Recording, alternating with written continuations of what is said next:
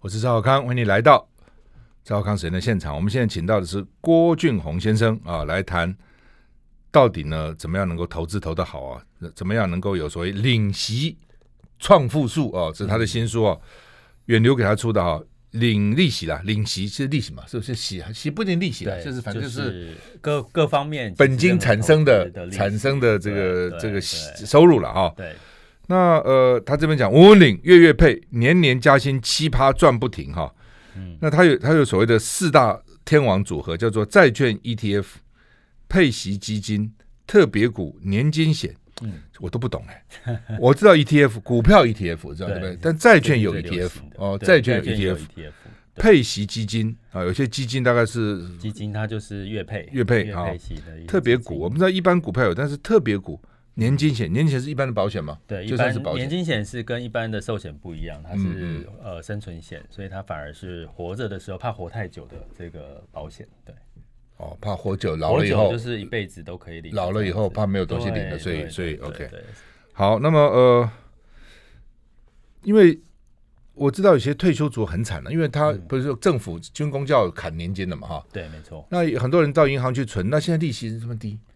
哦，好像是不到一趴，而且大额还还不给你存，没错。哦，我们像公司有大额的存不收，很低很低，收很低。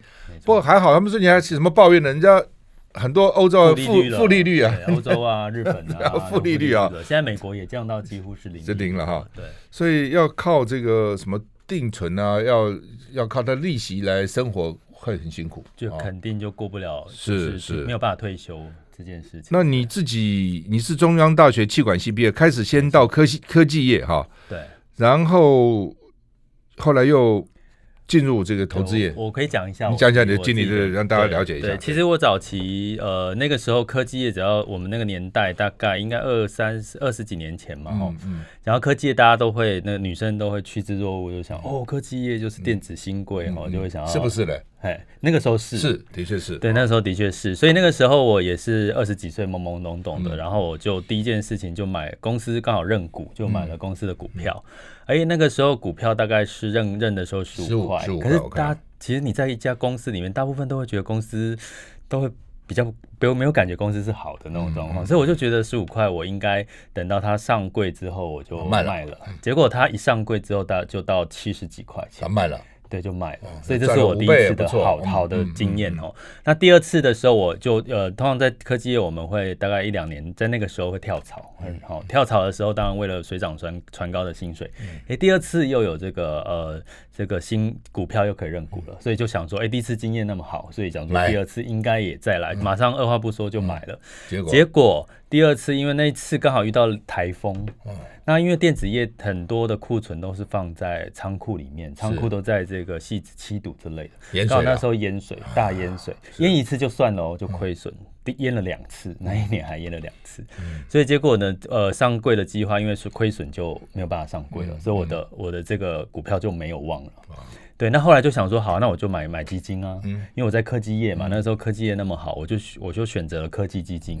结果科技基金刚好又遇到科技金融的泡沫。对，然后我就大概又赔了六成，对，在那个时候，所以就觉得，哎，其实好像这样子一直追逐这种，嗯，追逐这种暴利或者是股票的一呃快速的增长，好像不是一个长久之计，嗯，所以我后来就自己就决定进入的金融业去学习这个金融相关的一些资讯，嗯，然后学了之后发现，其实现在呃在台湾有个很特别的是，它可以透过投资工具，像配息基金，你可以月月领，嗯。月月月领配息这样的一个概念，嗯、那月月领配息，它反而你的本金是比较稳固。嗯、那我再用这个另外的配息，我再去做一些比较风险高的投资啦，嗯、股票啊什么之类，嗯、所以它相反相反的，就让我的这个投资的稳定度就高很多。一个问题了哈，就是说，呃，配息高会不会说本金反而慢慢的就？嗯就贬值了，就没有了这样子。嗯、这这是会担心的，所以其实我书里面有特别强调，嗯、因为其实哈，一般你在挑这种配息类的啊标的基金，嗯、建议至少挑比较是历史悠久的一些老基金，嗯、比如说它有十年以上，嗯、那你就可以看到它过去十年以上哈，嗯、比如说我我在书里面挑到几几档哈，嗯、那里面讲到是说你因为你十年以上都经过二零零八年的金融风暴，嗯，好，那那那金金融风暴它如果都挺过去了，嗯、那净值也都。回升的情况下，诶，那这些基金相对来讲，你就可以比较放心。嗯，嗯，所以当然还是要有一些挑选的原则。嗯、那第二个是说，在现在未来的，就如果以债券来讲，哦，你现在可能某种程度股票还是要有一些配置。嗯、那一般我们配息里面，它的配息来源一个是利息嘛，刚刚我们讲的利息啊，债券的配息收益，另外还有股利，嗯，也是。另外还有一个就是股票增值的这个空间，都算是它配。配息的一个来源，嗯、所以你可以用呃这个，比如说股债同重啊，或者是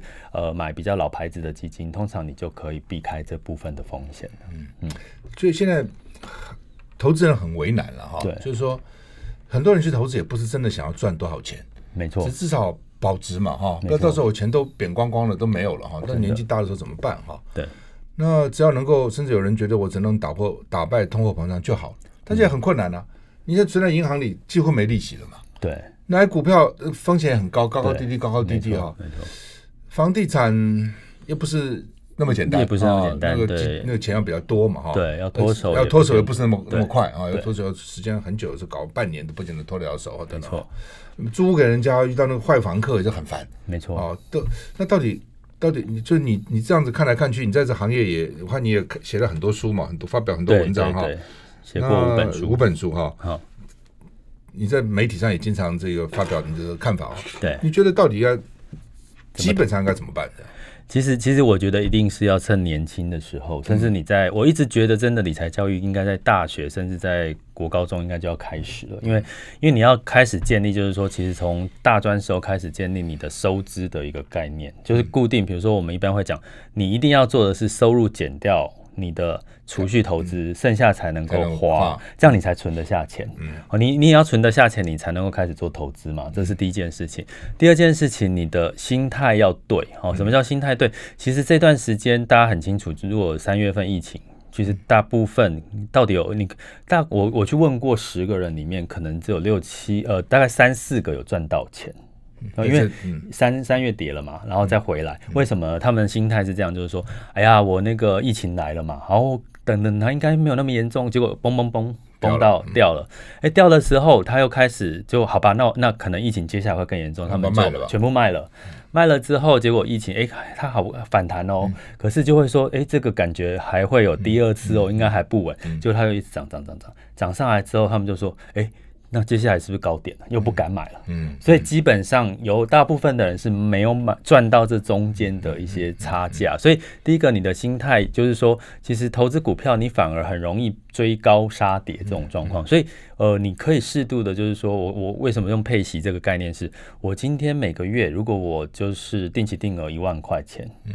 好我我有一个我案例哈，我的过去的经验是这样，就是我一开始定定期定了一万块钱，如果我投资股票，我可能涨了赚了一千块两千块好了，可是它我还是我不会把它卖掉嘛，嗯，可是它可能过一段时间它就跌下来，可是如果我用配息，我可以一万块，我可能我每个月就呃累积一段时间，我一先开始一个月配三百块，嗯。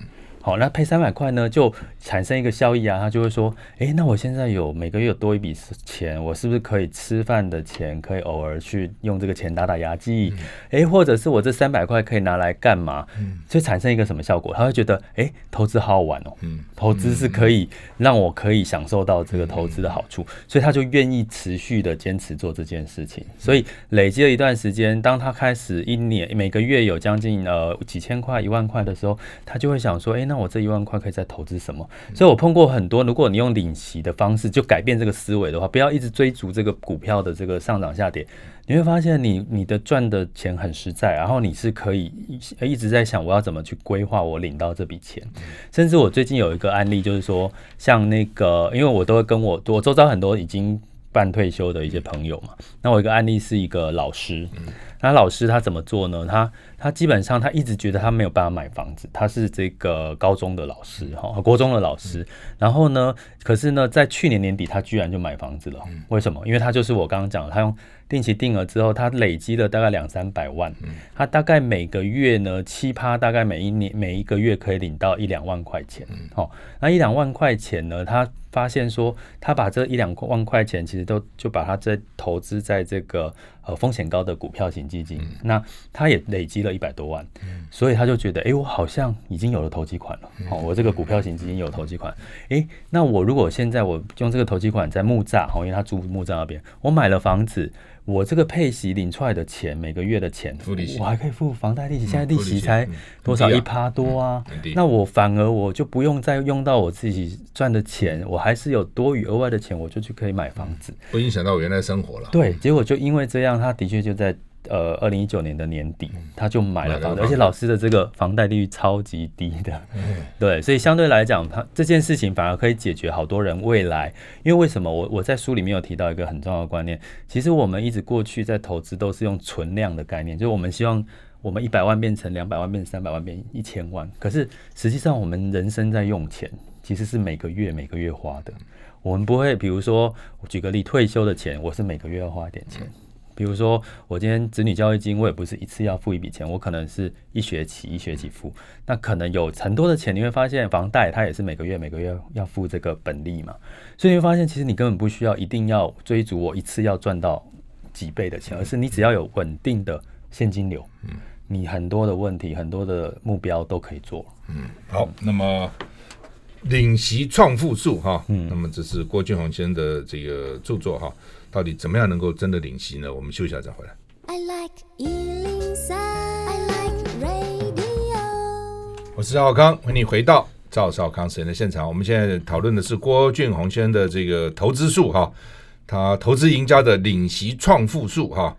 那他有债券 ETF、配息基金、特别股、年金险，所以被天被称为这个领息的四大天王哈。是的。什么叫做债券 ETF？要怎么挑呢？跟股票 ETF 有什么差别？呃对，呃，基本上这个 ETF 它已经很流行一段时间了哈。嗯、那呃，基本上呢，债券 ETF 跟股票 ETF，它同样都是在这个呃集中交易市场去做交易。嗯所以基本上，它买卖方式是跟股票一样，它的波动其实也是跟股票一样。嗯、那只是说股票跟债券的不同，债券的特质它就是属于一个债权的关系，所以它领的是什么？比如说你买债券基 ETF，在国内的话，你是一季一季每一季领它的配息。嗯，比如说呃目前的债券，比如说我们会挑 A，比如说呃这个投资等级债，或者是一些产业债、电信债啦、医疗医疗产业的债，大概它的配息率大概大概是三到四趴。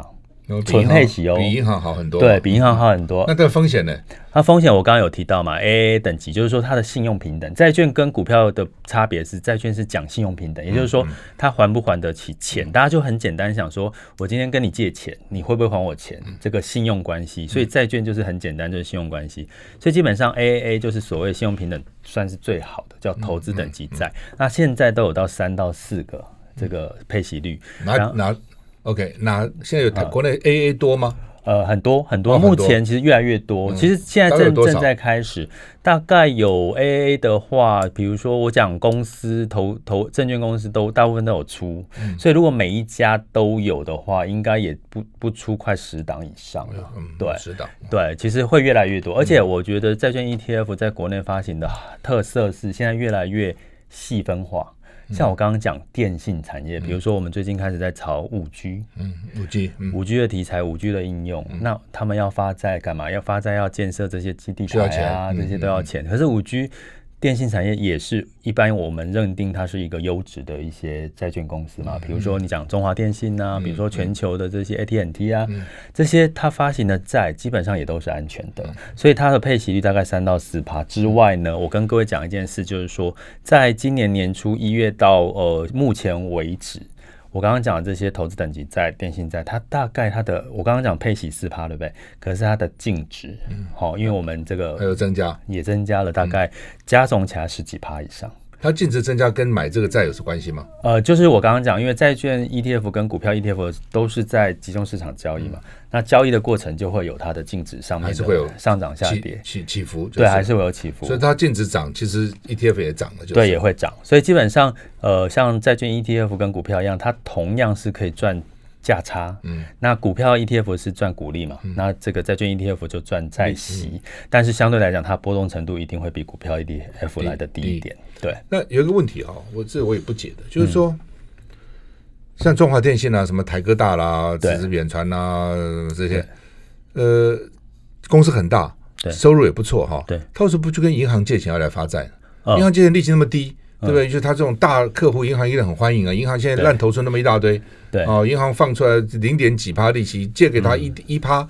对，他干嘛跟你借三四趴来借发债呢？其实某种程度，这这也是一个很多产业募集钱的一个管道，嗯、因为你毕竟跟银行打交道。其实，比如说我举个例好了，嗯、你发债是可以跟全球人募资的，嗯，可是如果你只跟国内银行打交道，其实那个隔市场的规模其实是有差很多的。嗯嗯、所以，我刚刚讲的债，比如说，呃，假设元大发行的这个投资等级债，它其实是里面包含了全球的，比如说电信产业的债，它就是全球的这个电信产业，不是只有不是只有台湾。所以，相对来讲，它的这个发行量的规模，它的金额，其实某种程度它的成本啊、效益，嗯、我觉得是对这些发债公司是更有这个效益的。嗯，对，是这个原因。OK，因为我我也看过国外曾经也也有那些什么理专啊来来推销嘛哈。对，国外很有名的公司哈，对，也发展。我说奇怪，这个公司募资应该没问题啊，就是他自己去银行借，他为什么要发债呢？就像你讲的，要向向全球来，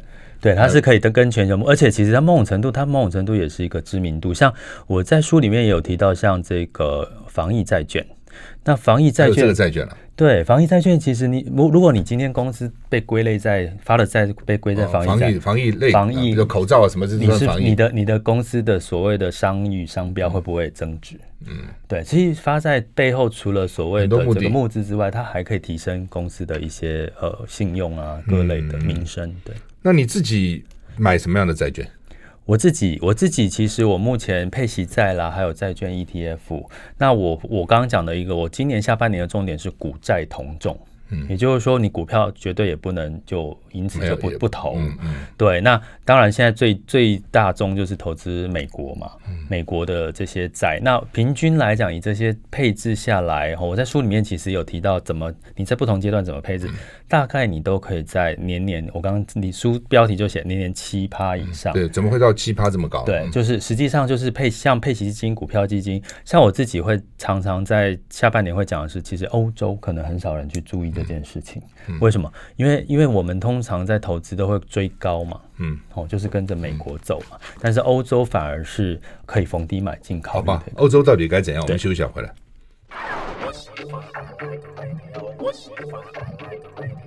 我是赵浩康，欢迎你回到赵浩康时间的现场。我们现在访问的是郭俊宏先生，谈他的领息创富术哈。嘿，那刚刚讲的是债券 ETF，刚刚说要。要不要光看美国？要看欧洲。欧洲怎样？是啊，其实欧洲，大家，我我我，其实，在书里面一直强调很很很多人问我说，老师那个领息，看说既然是那么稳定，我到底是什么时候买，比时机比较对？嗯，嗯，那我就只有四个字，嗯，跌了就买。跌了，那那跌多少不管，跌多少其实我们这样讲哈，股票其实一样了哈，对，涨，嗯，涨涨跌一下，对不对？涨涨涨跌一下，涨涨涨跌一下哈，那是涨跌就买呢，还是要什么？就你。就什么时候是好的时机？原则上，你如果每个月，比如说我常被采访说，那年终奖金要怎么分配？其实年终奖金的时候，如果那个时候你挑的这个领息的这些标的如果跌，那当然你就可以进场。可是，在大方向就是说，我在书里面有特别提到说，你可以用两个标准差，就是说在我们一般的投资里面有个两个标准差的概念，因为它从统计学里面来讲，两个标准差就是我跌到百分之九十八，它就是跌到这边了。所以它如果已经跌到这边，就代表它的。几率已经到了超跌的一个一个程度了，所以以我们三月去回测看到这件事情，在我书里面有讲，你只要刚好在那个时间，大部分的这个基金配息基金都跌的两个标准差，所以你到时候在这个时候加码，其实不管怎么样，它就算再跌跌也不会跌太多。然后两个标准差大概是百分之几？大概是百分之几哦？看每呃，比如说以目前的这个股票类的配息基金，大概是百分之二十。跌百分之二十，呃，两个标准差就是乘以四，乘以四十，乘以二哦，四十。也就是说，平均呃标准差概念是说，我的每一年的年报酬率假设是百分之十，所以我刚刚说标准差是二十，二十乘以二，两个标准差是四十，所以十减四十，嗯，等于是跌三十趴的时候，嗯，你就可以进场。他说是没一定会跌到这么多吗？假如好好的 ETF 会不会？还是会跌，就是应该是说我们在比如三月的时候，是不是很多人觉得说，我现在到底可不可以进场？我什么时候可以进场？是不是会继续跌？是不是？我们一直在那边纠结打打战，这样心灵心灵交战。这个时候，你这个时候就可以用两个标准差这样概念去去投入。可是平常，我刚刚讲平常是说，一般这种机会也不是每年年年有嘛，对不对？对，几年碰一次嘛。对，可是有的时候你敢不敢？其实这就是你，你可以用客观的数据。对，它跌，你想会不会再跌啊？会不会再跌？对，就不敢投。对，所以两个标准差是可以克服这个人性的问题。可是平常的时候，因为每一个月，比如说我我会在呃有特别提到一个循环，每一年其实你上上半年一定是跌比较多。下半年是旺季哦，因为下半年像想嘛，像以台湾来讲，就赛季旺季、消费旺季、圣诞节，但上半年通常会比较跌，然后上半年就呃下半年就会涨比较多。你会用这个逻辑，所以比如说我年终奖金，我就可以在上半年的时候去加嘛。而且那时候刚好也都是上半年嘛。对啊，对啊，没错，是这样的一个方式。那我刚刚讲欧洲嘛，对不对？欧洲怎样？我我一定要提欧洲哈，因为欧洲其实一般我们应该很久没有去。欧洲那么大，关注它了。嗯，对。可是欧洲其实你会看到是欧洲其实。有一个关键是，你只要看到两件事，如果它在里面，它有很多医药产业了，欧洲很多药材。第二个，如果你听到很多欧洲公司它在诟病，彼此诟病，其实这就是一个它复苏的一个很明确的一个状况。第三个，欧洲跟大陆的关联性非常强，也就是说，今天这个大陆它复苏的时候，它整个景气、钢铁啊这些表现都都不错，其实欧洲也会跟着好，因为它是很多的那个欧洲有很多是大陆的一些一些市场。内需的市场，所以基本上这几个原则来看，像我刚刚讲，下半年其实这个复苏的情况下，好，中国也不错，然后再加上这个我刚刚讲的这些原物料、钢铁以及这个欧洲的医疗产业，你会看到最近欧洲的这个复苏的数据开始出来，而且欧洲跟美国一样，它也在做一些。或很大量的宽松政策在刺激整个货币，而且英国脱欧这件事情也已经变数已经消失了，哦，算消失了。所以这这种种的因素，它就是我落到我刚刚讲的一个重原则重点，跌了就买嘛。所以对于欧洲来讲，反而是逢低买进的一个很好的一个机会。所以我自己在配置里面有一大部分是有一部分然后是配置欧洲的这个配息基金。那现在的欧洲配息基金哦，它配息率大概。十个 percent 那么高？对，十个 percent。因为我刚刚讲配息的来源有什么？一个是它的配息的呃收益，第二个是它的净值，哦，它的这个资本利得哦净值，第三个还有汇率，嗯，它汇率的这个汇差。美金最近跌嘛？美金是美金跌，欧欧元涨嘛？欧元涨。对，所以基本上其实这个是市场真的是比较少人特别去注意。那你拉长时间来看，其实它反而是一个比较稳健的一个。一般人怎么买呢？一般人呃，怎么去哪里买？哎、欸，这个问题很好。其实现在我很鼓励大家线上买。哦，线上买，像现在线上可以讲吗？可以，当然可以讲。嗯、像聚亨网啊，基富通，目前是呃国内两大的这个线上的交易平台。嗯、那他们买配息基金，全部零手续费，不用手续费，完全不用手续费。那他赚什么钱？呃，他赚当然，其实因为这个投信公司本身跟这些平台都有一些，比如说它叫 AUM，就是说我你在这边存越久，哦，我每一年的管理费有一部分就是呃，他们真正赚的收入是来自于这里。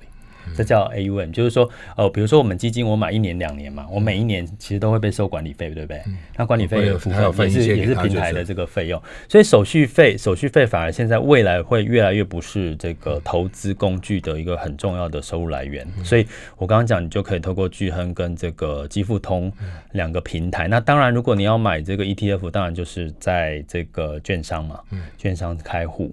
好，那这些都可以，现在都很方便，可以定期定。买债券的 ETF 户跟原来买股票是一样的，对，都是一样的户，都不用不用改。然后我建议，我建议就是说，现在这个时间点，因为美元贬嘛，很多人早期买 ETF 都是去找海外券商买国外的 ETF，嗯，那国外的 ETF 就是美元计价。所以有可能你在这段时间如果买美元计价，你可能赚的这个净值或者是配息，可是你赔了汇差。所以其实国内的 ETF 现在也越来越多元了。其实你可以就从单纯的从国内的券商购买，也是一个很好的管道。所以这个汇率很讨厌啊，你很难掌控嘛。对，因为它是央行在做控制、操控，就是让经济维稳的一个。这是一个啦。另外就是说。美国那边你也控制不住啊！这没有多久以前，前两年还说啊，美军会强强强强，不动一下怎么一直跌跌跌跌，搞死了。而且它一可能一年之内，上半年跟下半年就差很多，就差很多。所以这个汇率的波动，我是建议大家不要去不要特别去预测什么，就反而你要做的是什么？你用长期配置来看，美元强势货币就对了，你就挑强势货币，因为我们是台用的是台币嘛，你就是强强势货币就是美元，嗯，对，用这个方方式来看你的投资，基本上就不会有太大的，所以还是美元就是了，对，还是美元，对。那呃，这是我们刚刚讲的叫做主要是债券 ETF 嘛，哈，嗯嗯嗯。那配息基金到底是？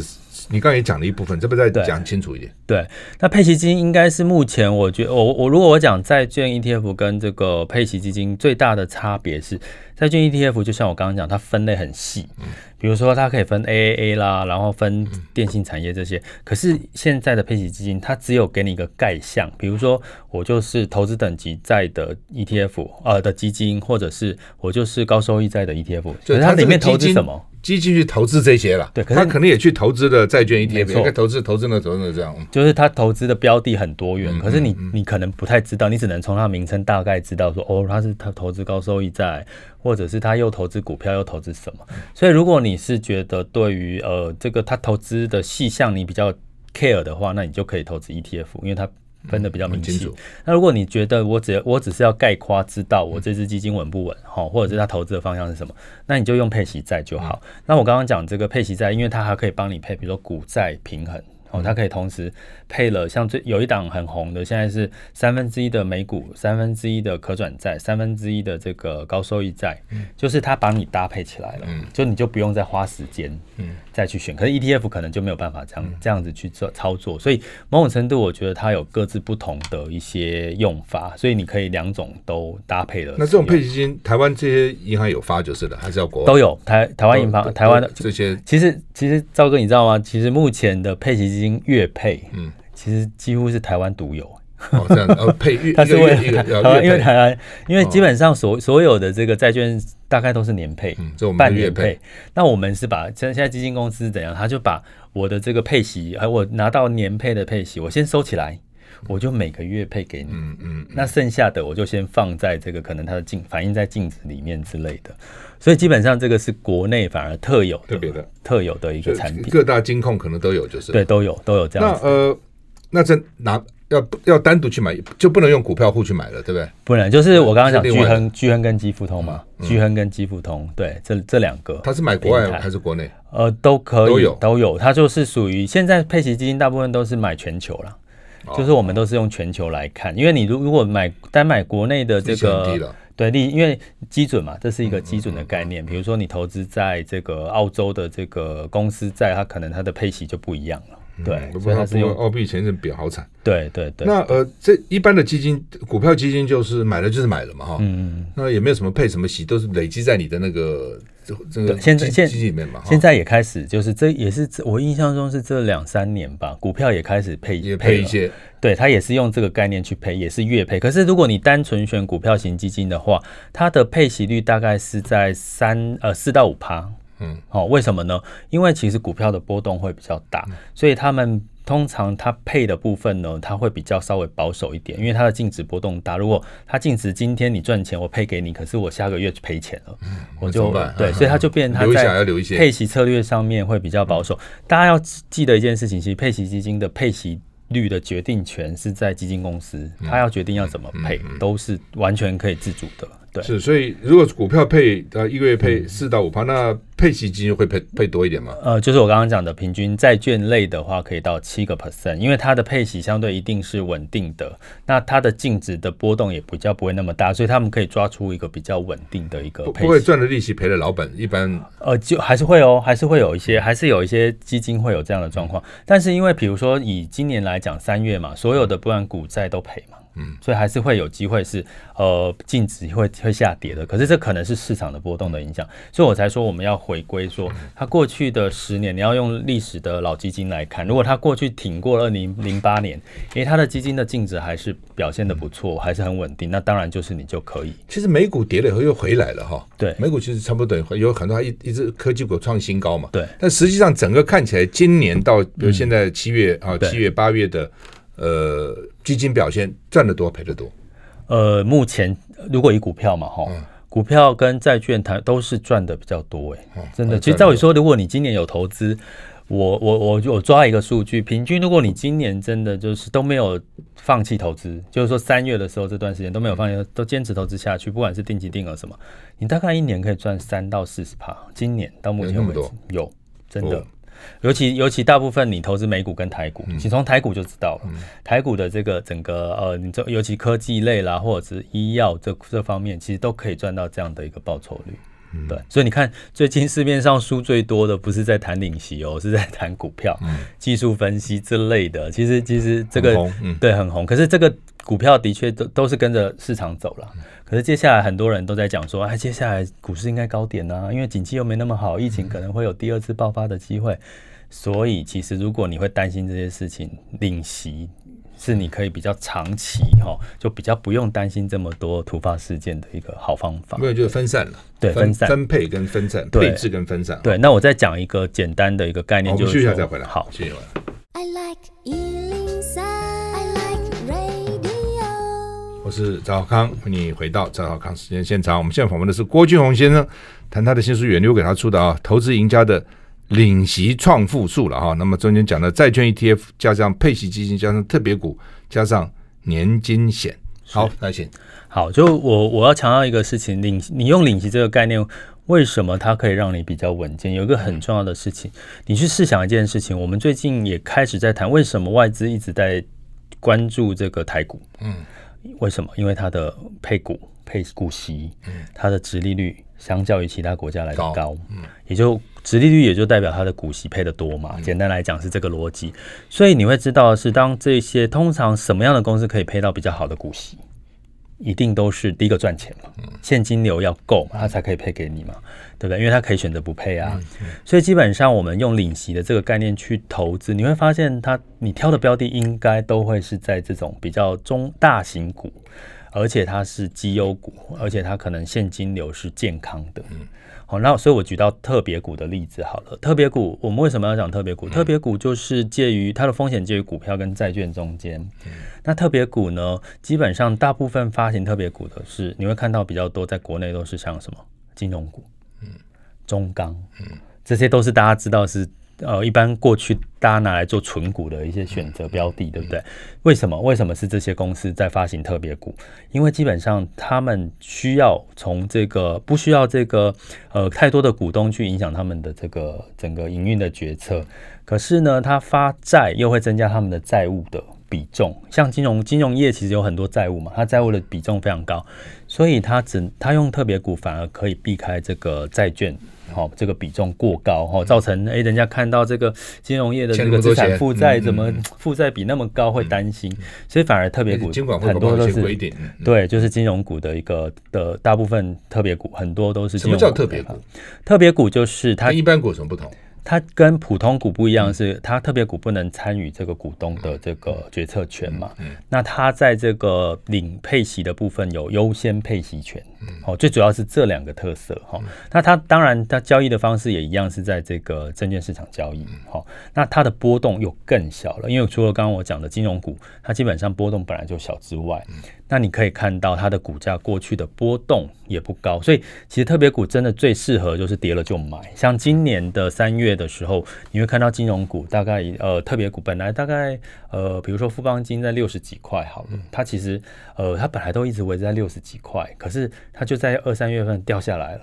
哦，掉到可能五十几块之类的，这个时候你买你的这个配息率就更高，然后它很快哦，它很快就波又又又回到六十几，所以基本上它的稳定度是是这种金融股特别股，其实它稳定度非常的高，所以像这种的就更适合像如果呃已经退休了，或者是你。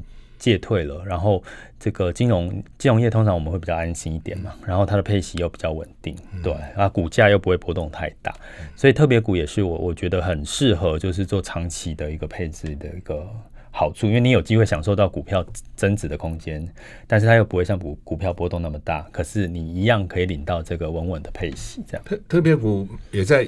就就跟一般买普通股一样买卖就是了，对，一样一样一样的买卖，用同样的那个户户头来买卖就是，对一样的户头。因为我们通常很很难看到，很少看到特别股。对，你通常会看到什么特一、特特二，就有一个“特”这个字，它就是它那个名称里面就是有“特”，就是特别股的意意思。嗯、对，可以。所以所以其实有很多一一般很简单，可是你只要稍微了解一下，你会发现，哎，这个我们也都可以去参与跟跟投资的，而且门槛也不高。那台湾特别股多吗？台湾型特别股的特别股，呃，基本上我就我刚刚讲的那些，它银行、金融股，还有一些像比较是重工业的，嗯，好，就我刚刚讲的中钢这类了。你说多吗？我觉得跟个股票或 ETF 来比，它也不算多。嗯，大概有多少？大概有多少？应该有几十档到一百多档之类的，也还也还不少不少嘛。对对对对，就是可以选择的还是不少了哈。对，没错没错。所以基本上特别股，我觉得也是一般我们在做，尤其我我主要是呃建议大家，如果你想要稳健，其实金融特别股是一个比较好的选择，因为金融特别股它会一直发。它有一段时间在发，在发吧，所以你反比较有一些选择，更多的选择。对，然后呢，如果买我买一般普通股的金融股，跟买金融股的特别股，嗯，要怎么选择？啊，你你说，比如我，比如我举例讲，我买富邦金，对，啊，元大金，啊，什么这个什么第一金等等，跟买他们特别股两种，你觉得哪一种比较好？哦，就就比举个例来讲好了，讲你讲这些呃金控呢，可能在这段时间它的净值反而是呃跌的。嗯，为什么？呃，比如说像呃我自己有比较关注的是富邦金啊，嗯、那富邦金其实最早有来到五十几块以上，可是后来又跌下来嘛。嗯、对啊，那当然为什么呢？因为因为关键是你金控。类股的话，它还是会关注它的什么？它的每一年的这个报酬率啊，它在哪里投资亏损啊？前一阵子国泰金在印尼亏损啊，那哪里在就投资人民币有一个汇差亏损？这些都会影响到这些普通股的股价变化。可是特别股不会。不会，因为它就是第一个，它就是那么稳，那么牛皮，就是牛皮，真的真的，它你去看拉拉去看，真的就是刚好就疫情这段时间，金融特别股才一般就不会的，对，一般是不不会有太大的一个波动，对，所以基本上就我刚刚讲的，因为股股价还是反映它现在的一些获利的一些状况，所以会有这这个差别，但是它配配配股利，嗯，配的还不错，你的意思就是说，对，就是差我刚刚讲四趴左右，也是差不多四趴。有十趴，四趴，四趴，四四个 percent，算不错了。就是说，你现在如果一般的零利率了，嗯，如果你买普金融股的普通股配，是可以配几趴？呃，金融普通股一般也是也差不多三趴多，嗯，我会稍微少一点点，嗯，嘿，会稍微少一点，而且你要看你买的价位啊，比如说你买的价位是在低点，那当然你你的配息率相对比较高哈，这个是一个大概率了，对，是。好，所以现在已经讲了债券 ETF、配息基金、特别股，还剩下年金险。我们休息一下再回来。我是赵康，欢迎回到赵少康时间现场。我们现在访问的是郭俊宏先生，谈他的投资赢家的创新呃领息创富术哈，是领息创富术啊。那刚讲四大天王利息要有七趴年息了哈，嗯，债券 ETF、配息基金、特别股、年金险，年金险什么东西？年金险我特地特地要提出来的是，我特别提到的是年金险乙型，因为我们过去买保险吼，其实所谓年金险真正的我们要给它证明一下，它其实是活着的时候用的，嗯，也就是说你就像我们劳保一样嘛，就是你活越久，你劳保就领越多，嗯，可是如果你走掉的时候，其实就就没有了，就终止了。年金险其实也是这样的概念，吼，跟劳保一样的概念。可是呢，我们去想，我们领劳保退休金，我们可能就假设我一个月领两万，嗯，我是不是就是？终身就领两万，嗯，对不对？嗯，可是年金险有乙型呢，有一个特色是，如果未来物价通膨上涨，他领的钱还会有一个调整，调整会增加，会增加，嗯，所以这个才是，就是如果我们未来，比如说我今天配息，我我觉得我每个月领个三万块、五万块，好，甚至十万块就够了。嗯，可是未来十年，大家也不知道物价，嗯，会不会会不会往上走？会什么？可能你的你的配息也有可能。跟不上或什么，其实年金险的好处并不是在它怎么去投资，而是它的功用。当你进入到年金给付，或者是你要退休不要再投资的时候，它每一年领的钱。可以就是跟着这个市场的通货膨胀在调整，比如说你未来通货膨胀上涨，你领两万也可能会变变成领两万两千啊之类的。对，这我觉得这是我特别提到年金险要帮他证明的一个，因为因为现在市面上保险公司不会特别去谈年金险这个东西，为什么？因为它佣金不高，佣金真的不高，它不容易被呃这个保险业务员拿来去。特别去主推，主推，所以现在保险公司是都把它放到网络上卖，哦，所以我在书里面讲的是，你可以在网络上就可以买得到年金险了。嗯、那年金险怎么判断？就是说，一般我们买保险的时候，是不是都要填健康告知？嗯，就是说，哎、欸，你身体有什么状况？嗯、如果有这个的话，它基本上就不是年金险，它是寿险。OK，、嗯、那寿险是不是就会有寿险的成本？嗯，那年金险它单纯就是没有寿险嘛，所以它不会要你填健康状况，因为我刚刚说是活的才可以领，它不是死了才领，所以基本上它可以在网络上卖。所以网络上卖有什么好处？第一个，它可以用信用卡扣款啊，又可以有一些优惠折扣啦。然后呢，重点你挑对的时候，你之后进入年金给付，大概就可以呃跟着未来通货膨胀去调整你给付的金额。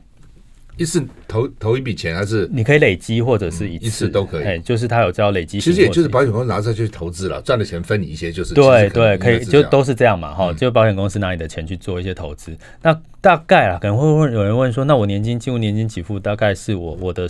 赚收益是多少？哈，大概呃年金险进入给付期的时候，大概收益大概是三点多趴左右了。嗯，也就是说你，你你你丢到年金险里面，它按保险公司按年按月给付给你的钱，大概是三点多趴，你的本金的三点多趴。嗯，但是我刚刚讲的是，如果现在利率那么低，嗯，一点多，好，那未来如果诶又升到了二，哦二或更高，那你的这个领的年金也会跟着水涨船高。所以我觉得这是未来。你要退休抗通膨一个蛮重要要考虑的一件事情。它有限金额限制吗？多少钱才可以投吗？没有没有没有没有，它非呃，比如呃，基本上比如说你有两千块、三千块就可以开始做这件事情了。那么少就可以了？对，可是当然你两千块、三千块应该就不需要用到这个东西了。嗯、它对它最后一定是要累积到一笔钱，然后进入到年金给付，就跟劳保一样啊，你就把它想成跟劳保一样，就是我现在工作啊，按时工工工资就会帮我扣掉这个劳保费用嘛。然后之后累积到一段时间，你退休了，申请他就进入年金给付，就是这样。死了就没了，是吧？对，死呃死了还会给呃有可以保证给分配给这个遗属，还是有一些，还是有，对，就看你投多少吧啊。对对，好吧。那现在讲配置了，你这四大天王你要放比例是怎样？嗯基本上我我的建议就是说分阶段，我在书里面有特别提到一个葡萄串哈，比如说你在一开始葡萄串，葡萄串对，葡萄串就是你从各方面你的配置的葡萄串，呃，那葡萄串的概念就是你越越存越少，越领越多的概念，所以一开始你可以很多元的，比如说你现在是二十几岁的年轻人，满满的葡萄，对，满满的葡萄，你就是什么这些，比如说你可以股票 ETF、债券 ETF、配息基金，你都可以做一个配置。其实我的书里面有。示范出几个不同年龄层你可以做的配置，大概都可以来到七个 percent 以上哈。然后呢，再加上这个相对来讲，特别股现在还有 ETF，也有专门用特别股的 ETF。那用这个多元的配置的方式，可能会初期以配年轻的时候是以配息基金、股票基金为主，然后呢，再加上这个呃所谓的债券的 ETF 哈。然后呢，当我累积到一段时间，比如说我有一定的本金，可能大概两三百万的时候，第二个阶段，这是这也是我自己的过程哈。大概两三百万的时候呢，你就开始，呃，本金就越来越重要了，所以我的这个债的比例就开始要拉高，所以我可能会投资的股票跟债券的比重就会变成可能是五五这样子的一个比重，所以我我在的配置上面就一样会是用配息跟债券型基金为主哈。那当到真正到了这个呃退退休的阶段的时候，我就会把这个特别股跟年金险，就现在把特别股跟年金险拉进来。那年金险呢，我在书里面特别提到的是，你也不用太多。其实你就就好像说，为什么我的观念是这样？其实我们在退休的时候，再怎么样遇到什么风险，只要有够吃饭钱，嗯，基本上都过得去。房子有了，有吃饭钱就可以了，吃饭钱就够。那年金险它是保保本的。它是保本，当你进入年金给付，它是保本的，就是按时它就不会不会迟给你，不会晚给你。那这笔钱，比如说你就让它，你年金每一年就领个呃每个月领个差不多五千到一万块钱，就当吃饭钱。那就算你其他的这些投资，如果真的万一发生未来又发生不可变的一些饭吃就是，你就是你就可以啊，反正我就是吃饭钱没问题，因为因为大家忘了一件，我们还有劳保嘛。我们其实还有劳保这笔费，对，所以基本上你我年金险是把它当成是吃饭钱的这样子的一个一个保本的作用。那其他的部分我还是会用这个，我现在做的部分就是股票跟债券各一半的的一个做法。然后我现在的配息如果还有够的部分，我就会再去投资一些美股，嗯，个股的部分，哦，或者是美股的 ETF。对，那像这样子的一个配置的话，你就会觉得，呃，其实你除了用钱之外，你还是一直一直在学投资这件事情。对，那就那就增值了。对对对对对。啊，目前的配息率我都都是至少，我觉得要做配息这件事情，我一定会投配息八七个 percent 以上。啊，因为我觉得它是一个可以长期稳健哦，又不要追不要追求太高的一个配息率。对，OK，好，我想国家那个什么劳退基金的，请你操盘才对。没有了。哎，你讲到一个重点哦，劳退基金其实大部分它现在也是在也是这样哦，也在做同样的事情哦，股票跟债券的比重的一个配置。嗯嗯、然后呢，其实它跟我我我有曾经有呃。一堂课是在讲这个的，就是你怎么资产配置。里面你去看呃一些劳退基金啊、退抚基金，其实他们的配置跟我刚刚讲的这些其实很像，就是对。